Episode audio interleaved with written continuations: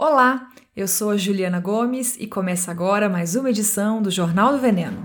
O jornal que nem deveria existir, mas vai continuar existindo enquanto as famílias agricultoras receberem 11 centavos por um maço de coentro que o supermercado vai vender por dois reais depois. No programa de hoje eu começo com as tretas ultraprocessadas e agrodestrutivas. E olha que hoje tem bastante coisa, hein? Se prepara! A gente vai do Piauí até os Estados Unidos.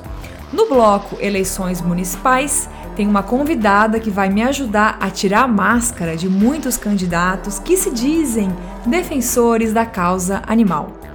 No quadro É Verdade ou É Mito, outra convidada vai nos responder se congelar os vegetais reduz os nutrientes deles.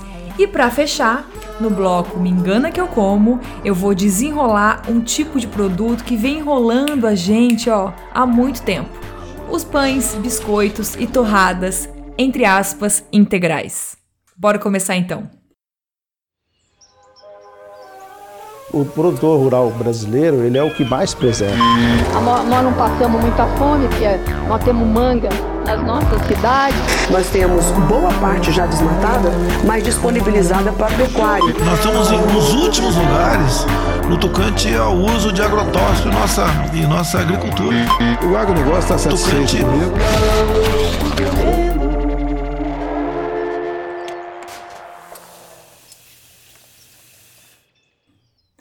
Eu recebi o um e-mail lá no jornal do veneno, gmail.com, muito legal, da Eloa, dizendo que se formou em jornalismo, mas nunca exerceu a profissão, que tá descontente com o mercado e tal. Eu também tô, inclusive.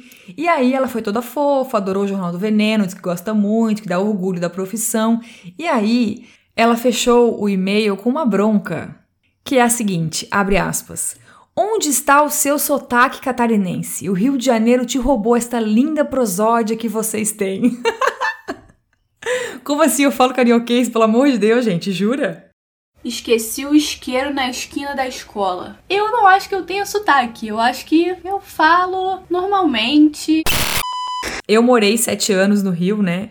Eu vivo com um paulista aqui em casa, mas me achei sempre muito manezinha no sotaque. Mas não sei, né? Então, Elo, eu vou tentar aqui em sua homenagem falar um pouco mais é, catarinense case, tá bom? Pode deixar. E vamos iniciar as tretas de hoje. A galera da biologia e da nutrição da Universidade Federal do Piauí acaba de publicar os resultados de um estudo deles na revista Ciência e Saúde Coletiva, que eu achei bem legal porque tem muita coisa para a gente discutir aqui, muita coisa interessante. Eles estudaram né, os hábitos alimentares de 237 adolescentes de 14 a 19 anos de escolas públicas e privadas de Teresina, capital do Piauí, né? E o resultado não é nenhuma surpresa pra gente, né? Enfim, os nossos jovens piauienses comem muito mais mentira e pacotada do que deveriam.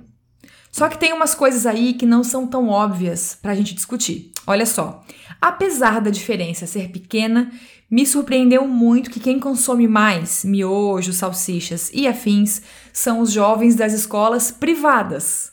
27% das calorias consumidas por essa galera vem de alimentos ultraprocessados.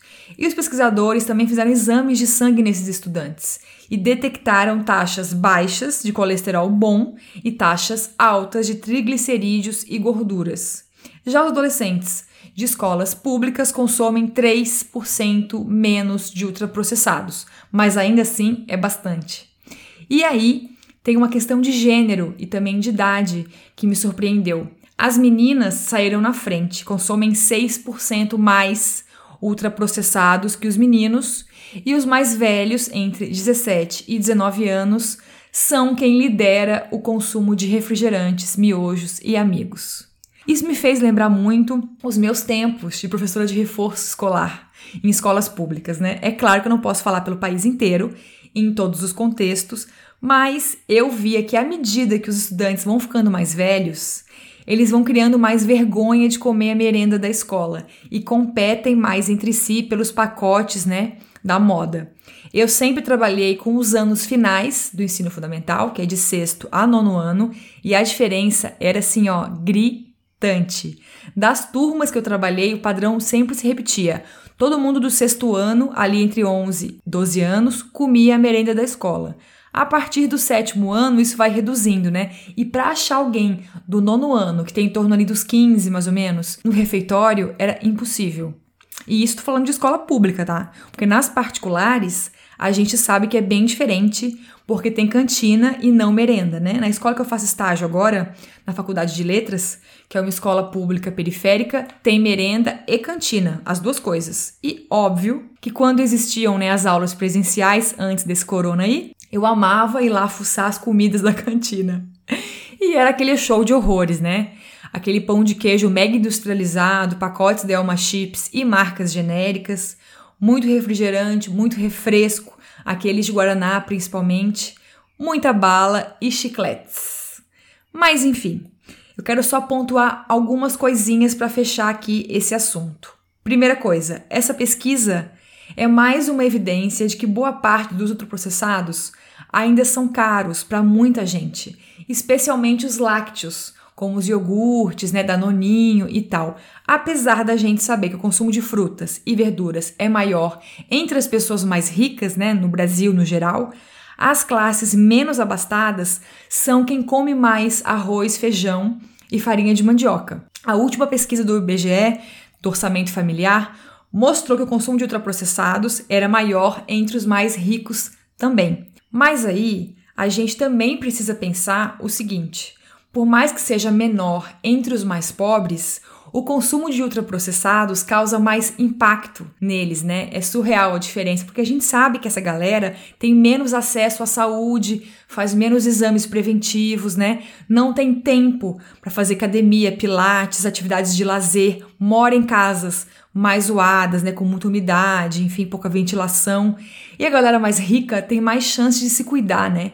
Então, é diferente é, vamos dizer assim, as consequências do consumo de ultraprocessados de acordo com o teu estilo de vida, né? Com as tuas condições. E aqui eu não posso perder a oportunidade também de dar uma leve zoadinha nos playba que amam dizer assim: Ai, a minha empregada come muito mal. Essa mesma galera é a galera que vai no rodízio de sushi toda semana gastar 50 reais para comer salmão de cativeiro. Salmão que tá mais pra salsicha enlatada do que para peixe, né? Porque é cheio de corante para ficar laranja, come soja transgênica e tudo mais. E agora um último ponto para a gente fechar, né? Esse tema. As nossas crianças e adolescentes passam muito tempo nas escolas, né? E por isso é muito importante que a gente brigue por uma merenda escolar mais saudável, com alimentos sem veneno, naturais, da agricultura familiar local. Não dá mais para o Estado gastar dinheiro público comprando purê de batata em pó, aqueles molhos de tomate com 90 conservantes, salsicha e afins. E as cantinas também precisam vender opções que não adoeçam os jovens, os pequenos, né? Tem várias cidades do Brasil e estados que já aprovaram leis que proíbem ultraprocessados nas cantinas.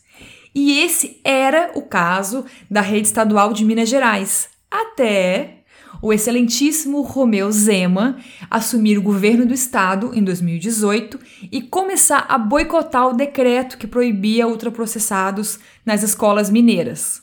Desde que ele assumiu, este senhor vem se reunindo com a galera da empresa Ferreiro, que produz ninguém menos que o Kinder Ovo e a Nutella aqui no Brasil. E aí começaram a rolar assim umas coincidências, sabe? O Zema começou a encontrar essa galera para fazer umas reuniões e logo em seguida anulou o decreto que proibia ultraprocessados nas escolas públicas e privadas. Nem tem como fazer uma piada aqui, porque ela já está pronta. O senhor governador de Minas Gerais, Romeu Zema, pertence, claro, ao Partido Novo, né? Aquele partido que todo mundo defende, uma nova política, mas só tem velho, branco, milionário, lambendo ruralista e grandes empresas, né? Pronto, falei. É novo, é diferente, vamos votar sem medo. Falando nos tios ruralistas, lá vamos nós. A última polêmica pop do planeta agro foi encabeçada por ninguém menos que a cantora Anira. No último dia 28 de outubro, a estrela de Vai Malandra usou o Twitter para representar os cidadãos brasileiros e reclamar do, dos agrotóxicos. Ela escreveu o seguinte no Twitter: abre aspas. Se eu entendi certo, o raciocínio deste governo, um, vai, libera os venenos todos na comida, os agrotóxicos, produção em massa, que se danem os produtores orgânicos. Fecha aspas. Esse post teve mais de 22 mil curtidas, foi super compartilhado e depois ela falou mais coisa nessa linha. Mas, óbvio, a Anira é super conhecida, né? Então tudo que ela fala tem bastante repercussão. Por isso, o exército de ruralistas e de defensores de ruralistas entrou em campo para tentar desmentir e chamar a cantora literalmente de burra. A Frente Parlamentar Agropecuária, que ninguém menos é a bancada ruralista que representa deputados e senadores que são fazendeiros e defensores do agro, e tem um perfil de 10 mil seguidores no Twitter, começou a responder a cantora com aquela lenga-lenga de sempre, de que ela estava falando mentira, que era tudo um absurdo, que agrotóxico não é veneno, que o agro alimenta o Brasil e tchananã. Mas já com um tom bem debochado e super agressivo, sabe? Eu fico chocada com o quanto essa galera do agro é mal educada, sabe? Não tem nenhuma postura assim, não tem o um mínimo de decoro, vamos dizer. A ministra do Veneno, Tereza Cristina, costuma ser um pouco mais educada, né? Ela foge ali do, do padrão agro. Mas todo o resto, gente, é impressionante como eles são grosseiros mesmo, sabe? Gritam com jornalista, distratam, é, sempre sobe a voz, xinga as pessoas. É inacreditável. Enfim, e aí, para enriquecer este debate de altíssimo nível no Twitter, chegou ninguém menos que Kim Kataguiri, o pirralho metido a político do MBL que quer acabar com a corrupção no Brasil e se elegeu pelos democratas. Mais uma piada pronta. Mas enfim, o Kim escreveu esta pérola maravilhosa. Vamos lá, abre aspas. Assim como a aspirina que você, Anitta, toma quando fica doente e não te faz mal, os pesticidas utilizados pelo agro brasileiro também não. E por isso nossa comida é certificada e vendida para 200 países, não, para mais de 200 países, alimentando 1 bilhão e 500 milhões de pessoas. Fecha aspas. Não, você é burro, cara, que loucura. Como você é burro, que coisa absurda. Eu amo a cara de pau desse povo e a audácia de achar que o agronegócio está acabando com a fome no mundo, né? Olha que interessante, senhor Kim Kataguiri. Nunca dantes na história deste país o agro cresceu tanto e ganhou tanta grana e o Brasil acaba de voltar para o mapa da fome. Então, pelo amor de Deus. Aliás, esse movimento aí Brasil Livre, o tal do MBL, no qual o senhor Kim faz parte, é uma máquina disseminadora assim, ó, deslavada de fake news sobre o agro. Eles amam disparar memes, notícias com zero embasamento científico ou deturpam as notícias, sabe? Eu nunca me esqueço de um meme super antigo que eles criaram dizendo que os alimentos orgânicos eram perigosos para a saúde e podiam matar as pessoas. Ai, gente, só rindo. Cara cara de pau é muito absurda. É tanta bobagem que eu acho que até o Ricardo Salles deve ler e falar, gente, pega mais leve tá um pouco exagerado, sabe? Em homenagem a esse grande serviço que o MBL presta à nação brasileira, deixa eu contar uma novidade no mundo dos agrotóxicos. A Anvisa acabou de publicar os resultados do programa de análise de resíduos de agrotóxicos em alimentos, referentes aos anos de 2017 e 2018. Não sei se você sabe, mas a Anvisa é um órgão subordinado ao Ministério da Saúde e é responsável oficialmente por esse monitoramento dos venenos, né? Apesar do presidente da Anvisa ser indicado pelo Bolsolixo, tem muita gente lá dentro sim que faz um trabalho sério ou que pelo menos tenta fazer. Mas vamos lá para os resultados, né? A equipe do programa recolheu amostras em todo o país, com exceção do estado do Paraná. Eles coletaram alimentos de hortifrutis e supermercados. Eles procuraram 270 tipos de agrotóxicos nesses alimentos e basicamente os estudados foram 14 vegetais, como abacaxi, alface, alho, arroz, beterraba, cenoura, chuchu, goiaba e afins. O saldo final foi o vexame de sempre, com vários agrotóxicos proibidos no Brasil, doses acima do limite permitido e tudo que a gente não aguenta mais saber, né? Da lista pesquisada, o pimentão continua reinando como o alimento mais zoado entre os que a Anvisa pesquisou. Oito em cada dez pimentões que a Anvisa estudou tinham veneno acima do limite permitido e até alguns agrotóxicos proibidos no país. Depois veio a goiaba, o que surpreendeu muita gente. Aí depois a cenoura e o tomate. Foi o pimentão também que mais apresentou a quantidade diferente de venenos, de tipos diferentes, chegando a 21 agrotóxicos no mesmo pimentão. É inacreditável e surreal, né? A laranja também me chocou bastante. A cada 14 amostras de laranja coletadas pela Anvisa nos supermercados do país, uma apresentou veneno suficiente para causar uma intoxicação imediata em quem comeu. É sério, eu não estou zoando.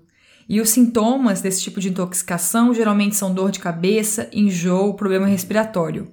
Mas, em vez de seguir aqui com mais informações assustadoras, eu quero destacar dois pontos para a gente pensar junto, tá? Primeiro, esses limites que a Anvisa adotou, eles são muito fracos.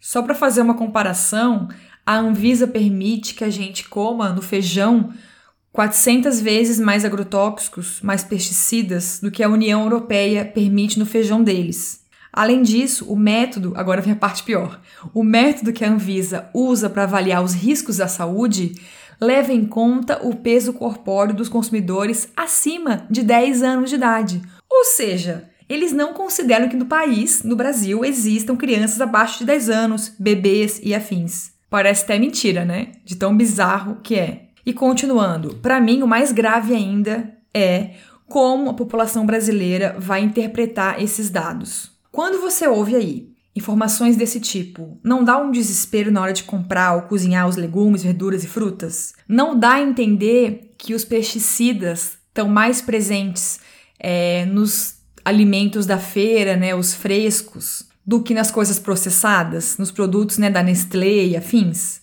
Então, para mim, isso é o mais grave de tudo. Eu recebo muita mensagem no Instagram de gente falando que tá parando de comer fruta com medo dos agrotóxicos. E agora pense comigo aqui.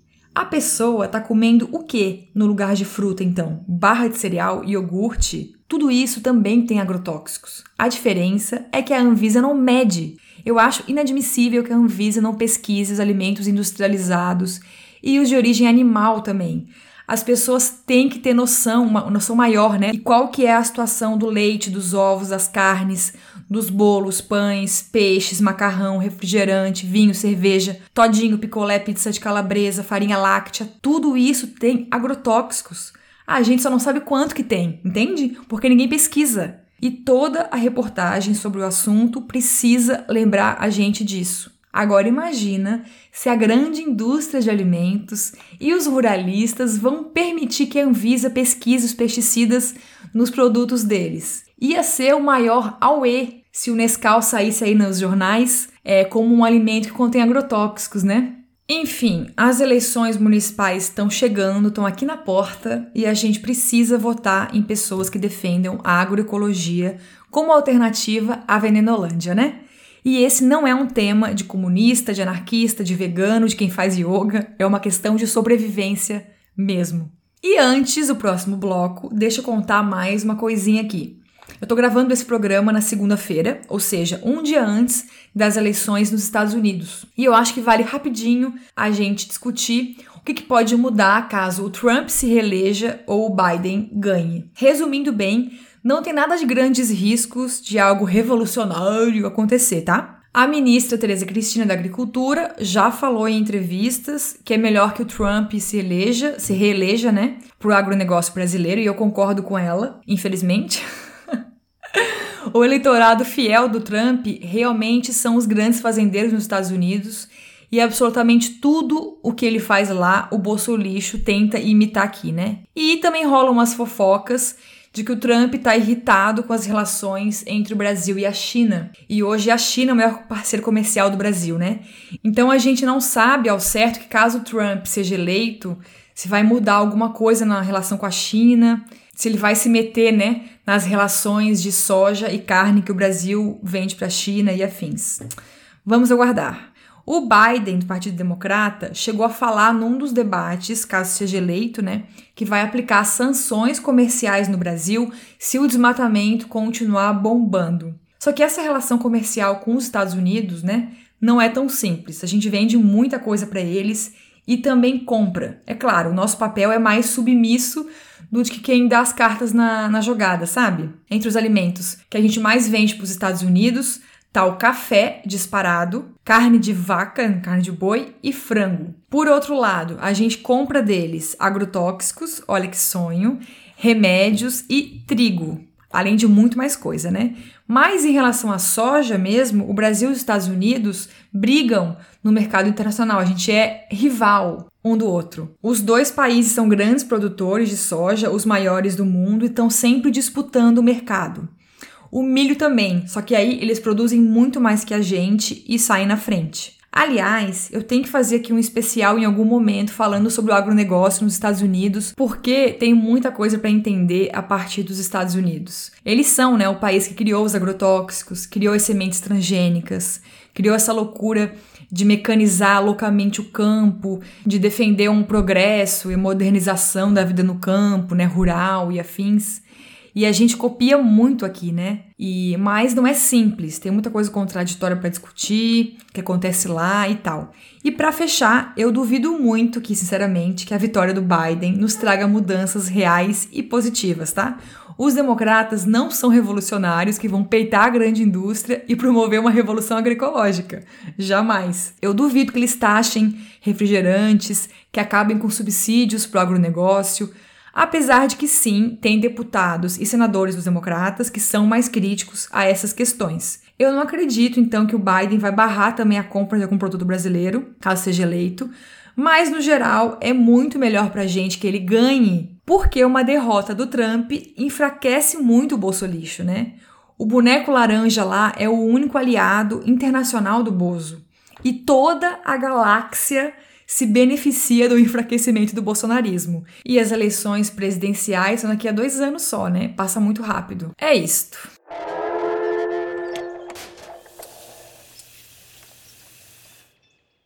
E este é o último episódio antes do primeiro turno das eleições municipais. Que triste, eu amo esse quadro. e para fechar hoje, porque depois eu vou voltar só com os resultados aqui, Vou trazer um tema polêmico e super importante. Eu tô de saco cheio de ver candidato à Câmara de Vereadores se pagar de defensor da causa animal quando a gente sabe que é só papinho. Ainda mais essa galera aí dos partidos conservadores, né? Dos que eu recebi aqui de denúncias dos ouvintes, teve um que bateu o recorde de hipocrisia. Um tal de Sargento Tarcísio, que é candidato a vereador na cidade de Olímpia, interior de São Paulo, do PMDB. Nas redes sociais dele e no material de campanha e tal, ele destaca se é amigo dos animais, tem foto abraçado com um cachorro e tal. E ao mesmo tempo, ele também aparece defendendo rodeios. Sim, é aquela velha história, né? Metade do planeta acha que abraçar cachorro e promover multirões de castração é defender os animais.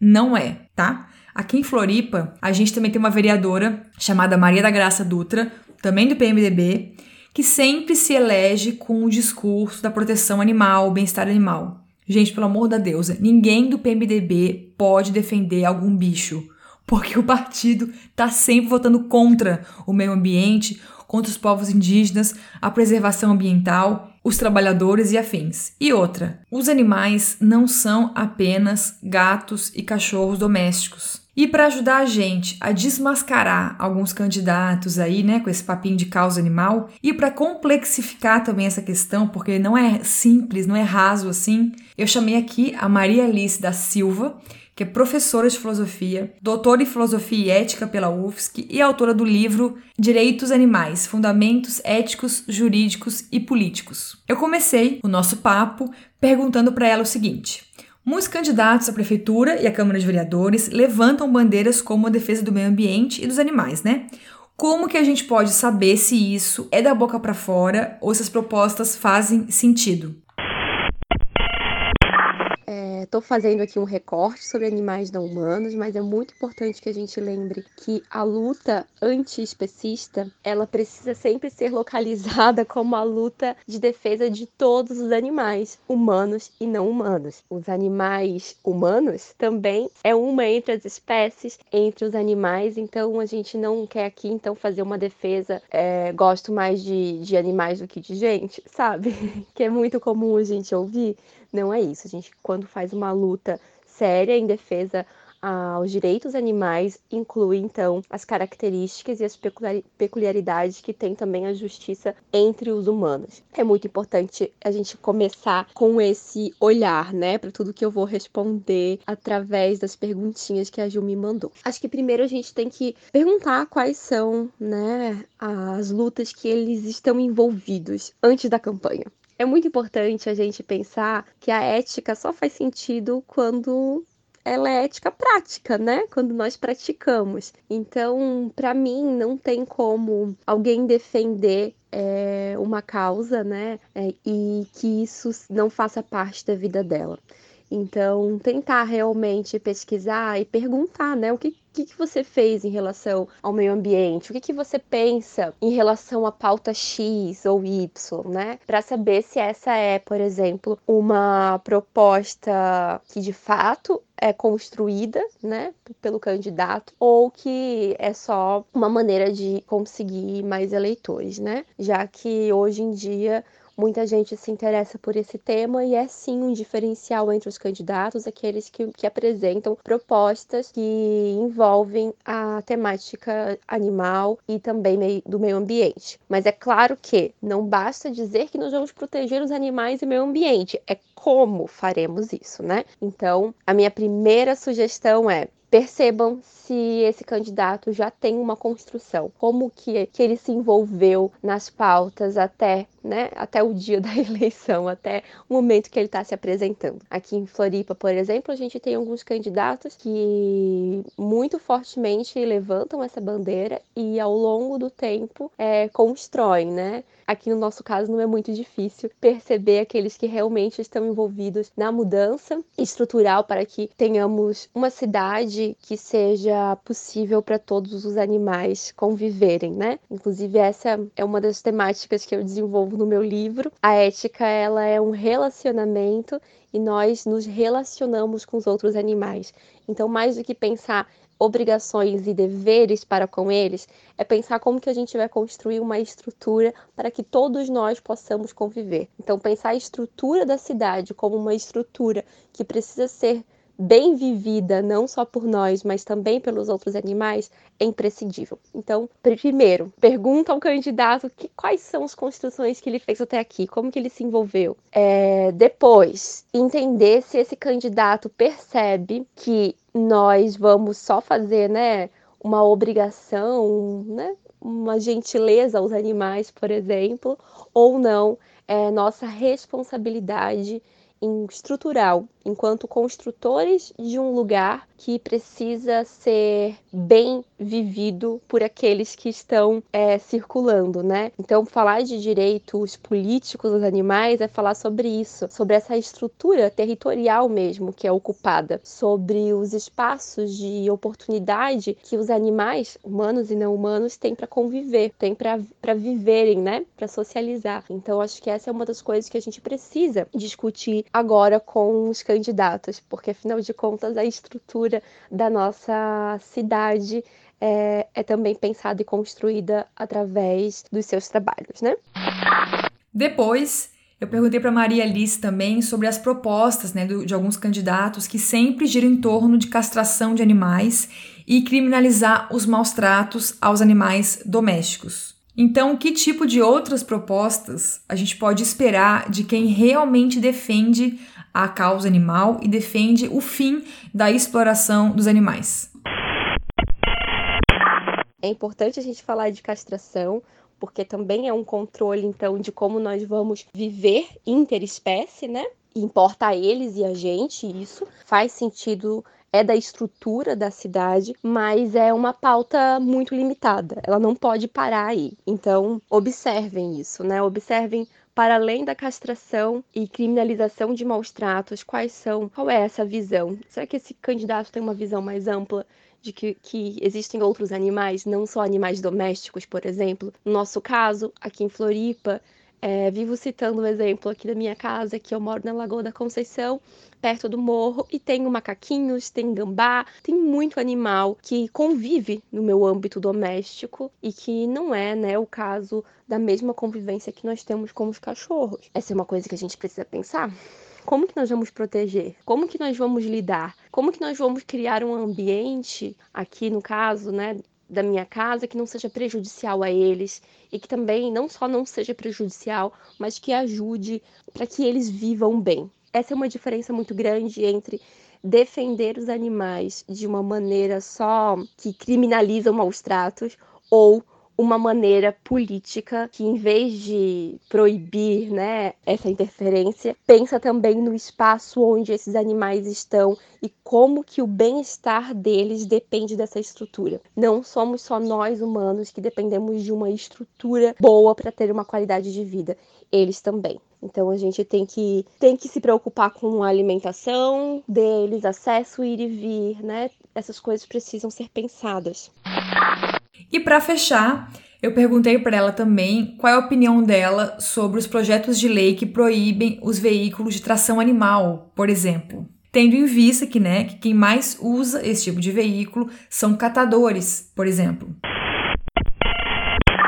para mim, a ética ela precisa ser pensada de uma maneira complexa, ela precisa ser pensada de uma maneira contextualizada. Então, esse contexto que a Ju colocou de que quem utiliza são muitas das vezes né, catadores, pessoas que também estão em situação de vulnerabilidade, a gente precisa analisar a situação de uma maneira mais ampla, uma maneira política e não só jurídica. Para mim, é insuficiente pensar direitos de uma maneira só proibitiva no sentido de não interferência, né? Então, o benefício que os humanos podem dar aos animais quando a gente constrói esse sistema de regras, que é o sistema jurídico, o sistema político, por exemplo, não é só a proteção de não interferência, de não maltrate. A gente precisa usar o nosso sistema e a nossa estrutura para mudar e melhorar de fato a vida de todos nós, humanos e não humanos. Então, quando a gente vai resolver casos né, e problemas éticos, a gente precisa analisar a situação de uma maneira contextual para perceber a complexidade que está envolvida nessa relação. Então, não basta a gente dizer não maltrate, não utilize o animal como tração. A gente precisa entender que contexto isso está sendo dado, como que essa pessoa, né, que utilizava o animal vai entender uma nova dinâmica, precisa pensar de uma maneira mais de política pública e menos como um projeto de lei de proibição. Por quê? Porque uma política pública, ela tem esse viés educativo para pensar a solidariedade entre as espécies, como eu proponho política pública nesse sentido, e não só de proibição. Então, no caso do projeto de lei que proíbe a tração, veículo de tração animal, é importante a gente proibir? É, mas é insuficiente, desde que a gente deixe de considerar que existem ali também humanos vulneráveis. Não é só dizer para eles não faça isso, é mudar a situação também dos humanos e dos animais ok, o cavalo vai deixar de, de tracionar o que, ele, o que, que vamos fazer com esse cavalo, né? Vamos cuidar dele, vamos dar um ambiente bom para ele viver ou não? Ou vamos simplesmente abandonar esse cavalo? O humano que utiliza, que faz uso também dessa, dessa ação, com que ele vai trabalhar? Qual é o outro meio de transporte que ele vai ter? Ele tem noção do, do porquê isso está acontecendo? Né? Nós envolvemos ele, ele nessa participação. Essas são questões muito importantes para serem pensadas para além do dizer não, né? Para além desse, desse, dessa não interferência, para além da proibição. É sempre assim, né? A gente aprova leis e tenta aprovar leis que não levam em conta os problemas mais estruturais e sempre pendem para o lado mais fraco, mais marginalizado. Várias cidades do Brasil proíbem já os veículos de tração animal usados por catadores, mas aceitam rodeios, vaquejada, passeio de cavalo como esporte, como lazer. E tem uma questão de classe bem forte aí, né? E de raça também. a gente sabe a cor das pessoas que catam latinha na rua e a cor de quem passeia a cavalo no hotel fazenda. A gente não pode aprovar nenhuma lei contra a exploração animal sem levar as questões de classe e raça em conta também. Mas claro, eu também acho um absurdo existir ainda animais de carga em 2020, né? Enfim, a gente tem que pensar em ajudar as pessoas a fazer uma transição a pensar em outra forma de trabalhar que não carregando uma carroça com um cavalo, entende? E claro, o maior motor de exploração animal do mundo tem nome. Não é um terreiro, não é um catador de latinha, não é quem pesca de forma artesanal, se chama agronegócio. São os frigoríficos, abatedouros, as grandes granjas, a indústria dos alimentos lácteos e laticínios no geral, né? o mercado de agrotóxicos também, que sempre faz testes em animais. Então, obrigada, Maria Alice. É muito bom te ter como parceira em tantas lutas. E para acompanhar o trabalho dela, ela faz lives também, dá curso online, enfim. No Instagram é só seguir o arroba marialice.s.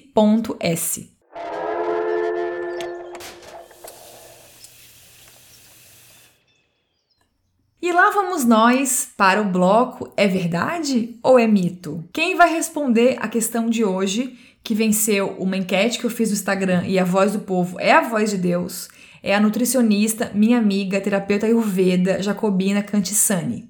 Ela dá vários cursos e tem uma, uma abordagem muito acolhedora que eu amo muito, de não fazer terrorismo, não incentivar restrições alimentares e estimular a nossa autoobservação do corpo. Essa já é a segunda participação dela no Jornal do Veneno, a outra foi no episódio 5. E espero que volte mais vezes, viu? o mito que a gente vai discutir aqui hoje é sobre o congelamento de alimentos. O congelador e o freezer são uma mão na roda, né? Na nossa rotina maluca. Eu mesma sempre faço uma panela gigantesca de feijão e congelo em potinhos de porções pequenas para a semana toda. Também vejo muita gente que, para agilizar a vida e não comer ultraprocessado, Pega um dia no mês, faz um monte de marmita e congela para ir comendo aos poucos, né? Para esquentar ao longo da semana. E também tem o povo que mora sozinho, principalmente, que compra muita coisa já congelada, né? Como ervilha, brócolis e tal, para evitar o desperdício. Então, Jacobina, ajuda nós aqui.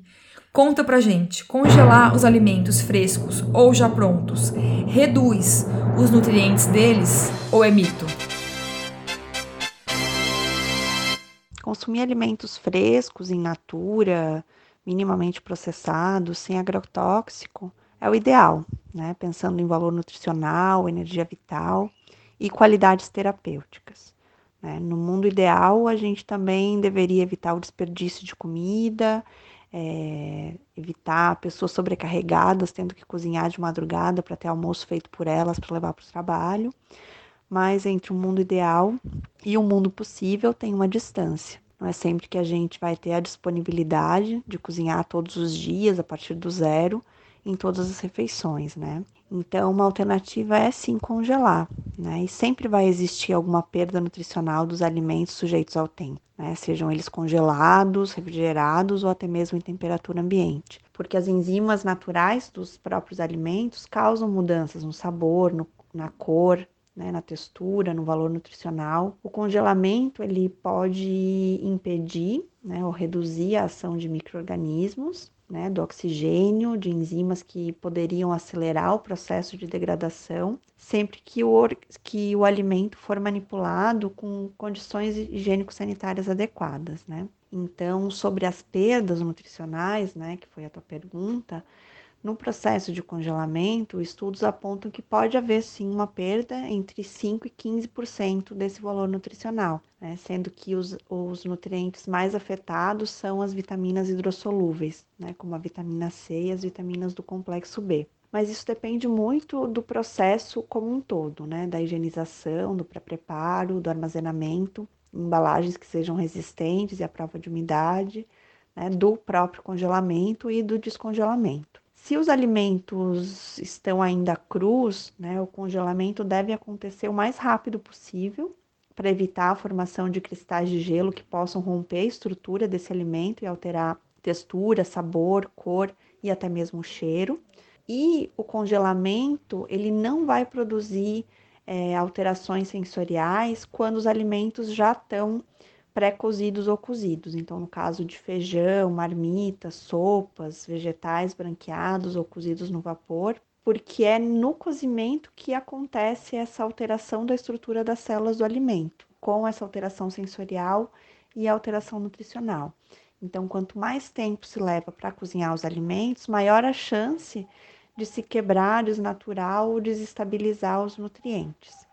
Né? No branqueamento, por exemplo, no branqueamento de vegetais, pode haver a perda de vitaminas hidrossolúveis, né, que são essas, essas vitaminas solúveis em água que também são sensíveis ao calor. E o nutriente que tem maior tendência a degradar, nesse caso, é a vitamina C. Mas é importante a gente pensar que a gente pode complementar, né? Quando a gente tem uma refeição com um alimento que foi congelado e que possa ter uma perda né, dessa vitamina, a gente pode complementar essa refeição com um alimento que também tem essa, essa vitamina disponível, né? E que não tenha sido congelado. Então, frutas cítricas, suco de frutas cítricas, o próprio limão que a gente coloca no feijão na hora de comer, trariam esse, esse nutriente que pode ter sido perdido em partes nessa, nesse congelamento, né, nesse preparo. Uma coisa que, que é bom a gente ter atenção também é no momento do descongelamento. Né? Ele deve ser preferencialmente sob refrigeração, né, para evitar o rompimento da estrutura do alimento, né, com aqueles cristais de água que podem ter sido formados na hora do congelamento e que com isso, né, na hora desse rompimento, pode haver uma perda de água, de vitaminas, de textura, de sabor. Então, para evitar essas perdas, né, a gente faz esse, esse descongelamento é, sob refrigeração. A gente não fazer esse descongelamento em temperatura ambiente também previne da gente ter os riscos sanitários, né, de ter algum microorganismo se proliferando né, nesse alimento, enfim. E sempre é importante a gente lembrar também que após o descongelamento, o alimento não deve ser congelado novamente. Então, a partir do momento que eu descongelo, né, eu aqueço ou consumo né, é, na temperatura ambiente, não retorno ao congelador. Posso deixar ele refrigerado, né, por mais um ou dois dias, dependendo do alimento, mas eu não volto a, a congelar. É, então, para quem tem pouco tempo para organizar as refeições da semana, preparar tudo do zero a cada refeição, acho que separar um momento da semana para deixar os vegetais pré-cozidos, o feijão cozido, as frutas higienizadas, descascadas, picadas, vai ser o mundo possível, né? Vai facilitar a vida, vai evitar pedido de refeições em aplicativos, vai evitar o excesso de alimentos ultraprocessados. Então, acho que a gente está no caminho indo por aí.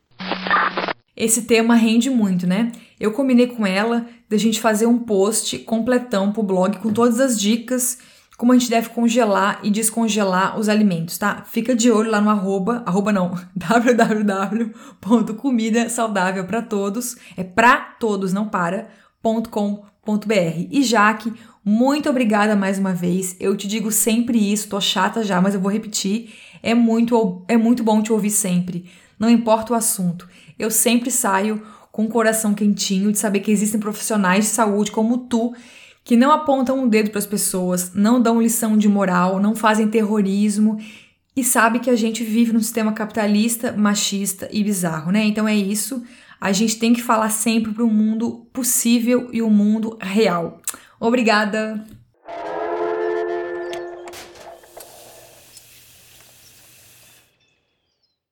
E chegamos no bloco mais amado pela audiência venener.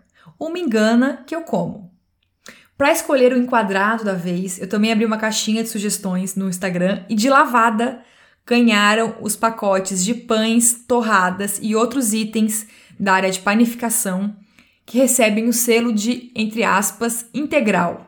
Quem já leu qualquer dica de alimentação saudável na vida já sabe que os cereais integrais costumam ser mais saudáveis por causa das fibras, né? Então vamos começar entendendo primeiro por que esse AUE em cima das fibras. O que eu vou citar aqui embaixo, eu tirei do portal do Hospital Sírio-Libanês, aquele famosão lá de São Paulo. Eles dizem assim: as fibras são componentes vegetais não absorvidos pelo organismo. Como não possuímos enzimas para digeri-las, elas não passam direto no trâmite intestinal, impedindo aquela sensação de intestino preso. Além disso, elas favorecem as bactérias boas do intestino, promovendo o aumento da imunidade. As fibras também ajudam no controle do índice glicêmico, o que diminui a velocidade da digestão de carboidratos. E ainda prolongam a sensação de saciedade. E é por isso que nutricionistas sempre recomendam que a gente coma coisas integrais, né? Como farinha de trigo e arroz integral, as sementes, gergelim e linhaça, além dos legumes com casca, feijão, folhas verdes, é tudo por causa das fibras. Mas é aí que reside o pulo do gato. A grande indústria de alimentos sabe dessa preocupação que a gente tem com as fibras e com as coisas integrais, né? E o que ela faz então? Já há bastante tempo, várias marcas tiveram a ideia genial de pegar os seus lindos produtos ultraprocessados de sempre e não melhorar não a lista de ingredientes deles. É só tacar uns cereais ali, ó, para dizer que é integral. Aquela linha de produtos da Nesfit, da Nestlé, quer dizer que chama Nesfit, né? Que inclui cereal matinal, biscoito de mil sabores, bebida e iogurte. É toda assim, é tudo ultraprocessado. Tem a fotinho lá da aveia na embalagem e os cereais integrais jogados na lista de ingredientes no meio de um monte de açúcar e aditivo químico.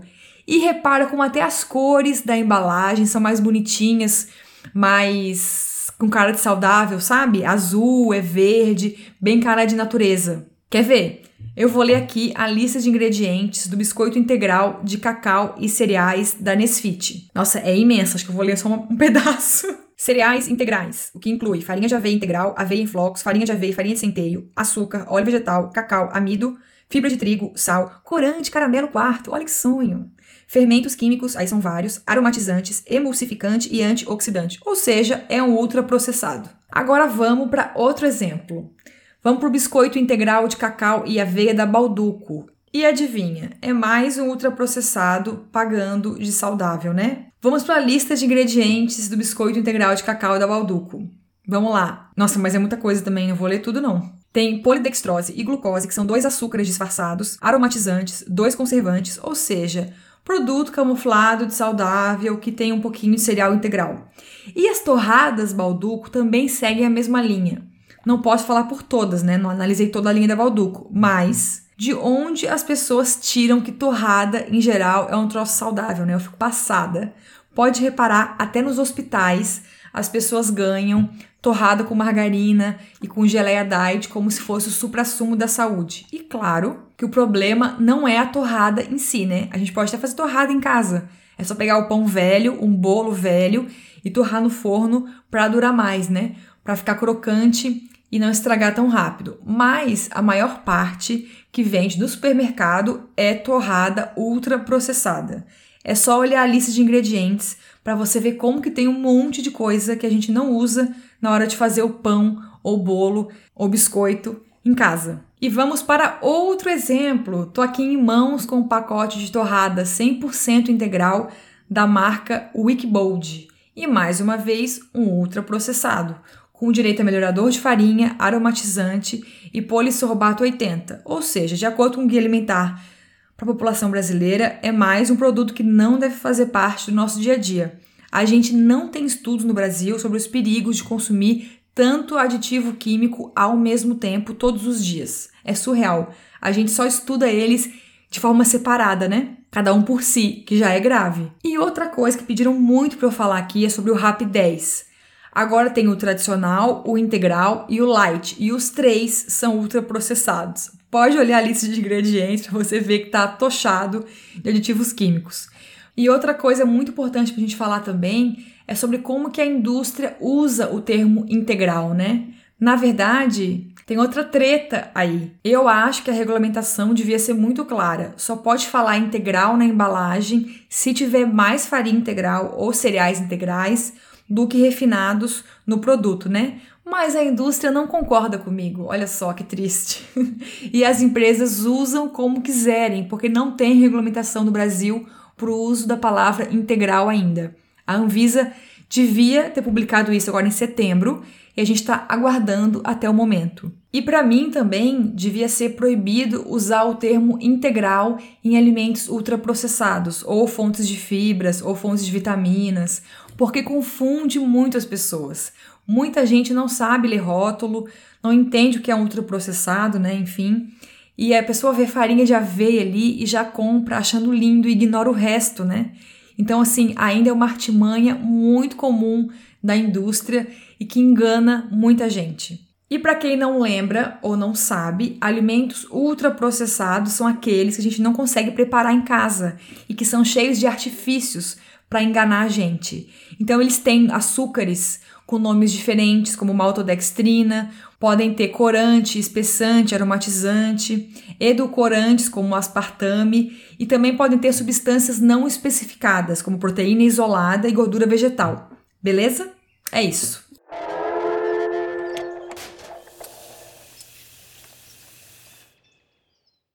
Para fechar, vamos de duas notícias boas hoje para resgatar o nosso pingo de fé na humanidade. Primeira, lembra que eu falei que ia rolar uma audiência pública para discutir o trigo transgênico no Brasil? Então, todo o setor que representa a indústria de panificação e de massas foi veementemente contra a liberação do trigo transgênico.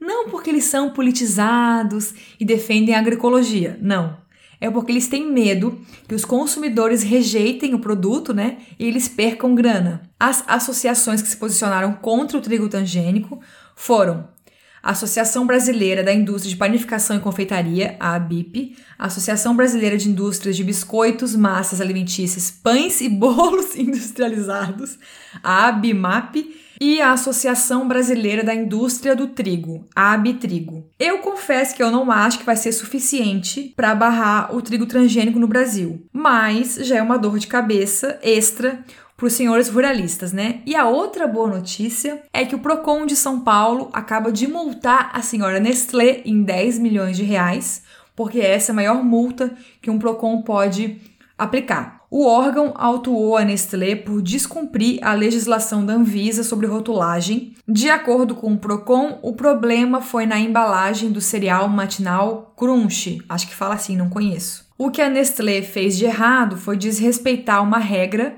que prevê aquela regra da listagem de ingredientes, né, da ordem, que quanto mais estiver no começo do produto, mais tem quantidade no produto. Beleza? Então, se tem trigo integral como primeiro ingrediente, é o que mais tem naquele, naquela embalagem. E essa multa não vai fazer nem cócegas na Nestlé, né? A gente sabe. Mas é sempre bom saber que tem gente fiscalizando, órgãos de respeito que fiscalizam essas grandes empresas e impõem alguns limites, né? E quando as multas são contra essas grandes empresas multinacionais que prestam aquele serviço à humanidade, né? A gente sempre se delicia mais.